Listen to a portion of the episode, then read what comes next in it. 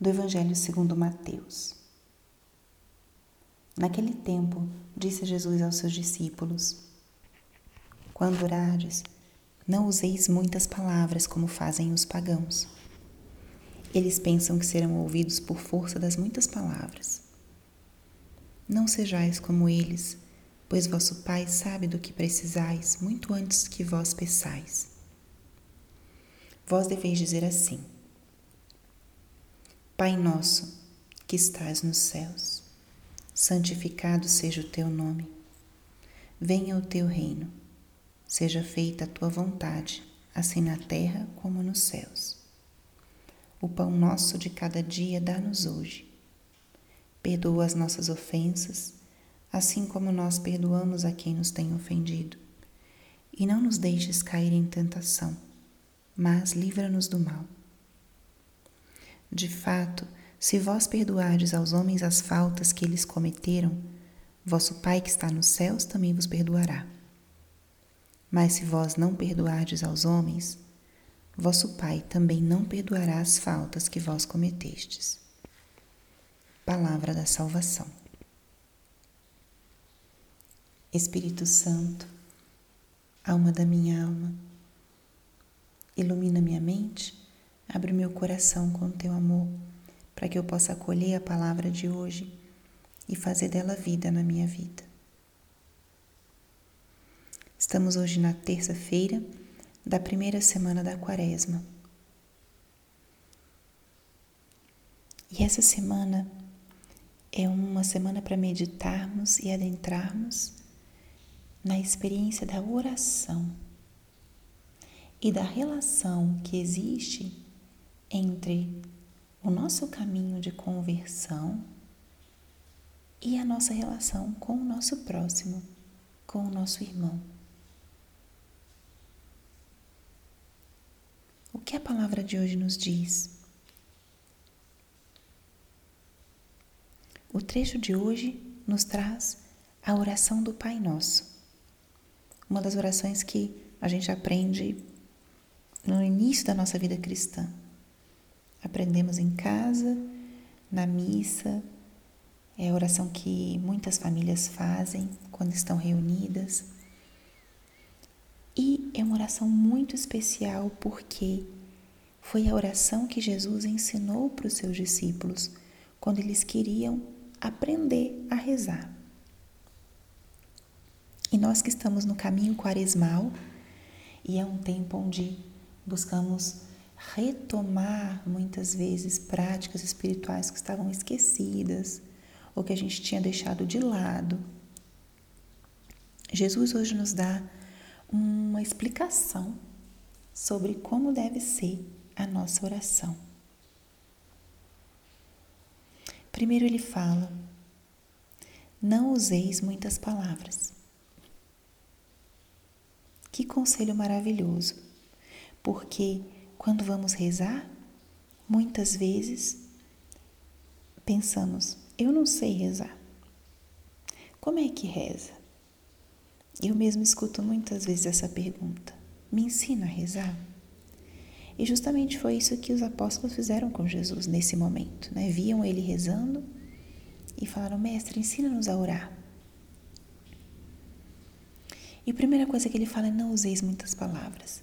A oração é um momento para a gente escutar a Deus, falar também, porque é um diálogo, mas é um diálogo. Muitas vezes nós fazemos da oração um monólogo, onde só nós falamos. E é necessário um tempo e um espaço de silêncio, de silêncio não só externo, mas também de silêncio interior, para a gente escutar as respostas de Deus às nossas perguntas, às nossas súplicas, às nossas dúvidas. Jesus diz isso. Não useis muitas palavras, porque o Pai sabe do que precisais.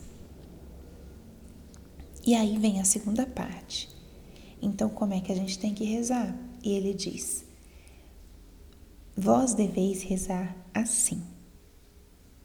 E é quando ele ensina o Pai Nosso. como a oração do Pai Nosso pode ser uma escola de oração para nós nesse tempo quaresmal.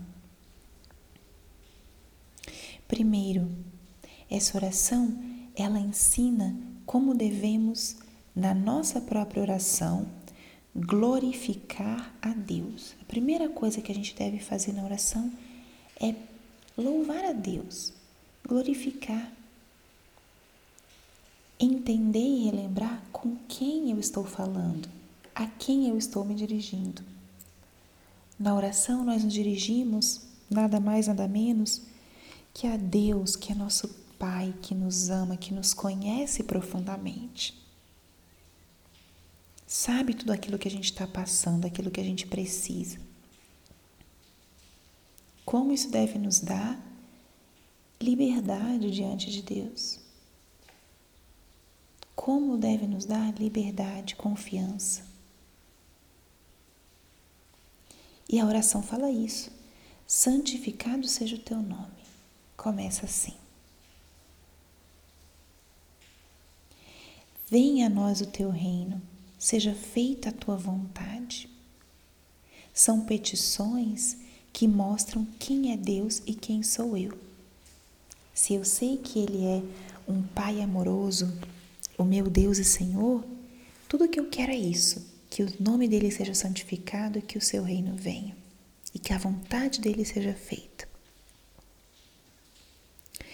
Depois, Jesus, nessa oração, nos ensina também a pedir por nossas necessidades materiais, por aquilo que a gente precisa, por aquilo que nos falta porque Deus provê. O pão nosso de cada dia nos dai hoje. Quando algo nos falta, pedir ao Senhor. Ou pedir antes que nos falte. Pedir o pão de cada dia é reconhecer que tudo que a gente tem é dom, é graça. Depois já entra na relação com o irmão. Perdoa nossas ofensas, assim como nós perdoamos a quem nos tem ofendido. Entra a relação com o próximo. Eu preciso de perdão, Senhor. Da mesma forma que eu perdoo aquele que me ofende. E aqui entra algo que depois Jesus explica na parte final do evangelho de hoje. Se vós perdoardes as faltas que, te, que cometem a vós, vosso Pai também vos perdoará. Ou seja, Jesus relaciona o perdão que nós recebemos com o perdão que nós damos. Como está minha relação com o meu irmão? Preciso perdoar alguém?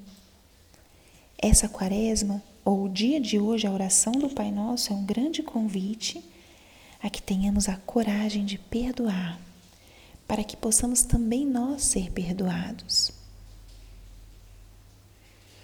E a última petição da oração é: livra-nos do mal.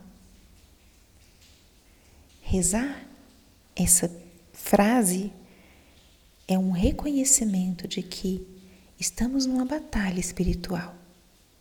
Precisamos da graça de Deus, da proteção do Senhor, que nos livra de todo mal. Mais uma vez, reconhecemos a nossa fragilidade, nossa pequenez, nossa vulnerabilidade e a nossa necessidade da graça de Deus. Então, que a palavra desse dia seja para nós um grande impulso, uma grande escola para o nosso caminho de oração nessa quaresma. Como está a sua oração? Como você costuma rezar? O que você leva a Deus no seu momento de oração?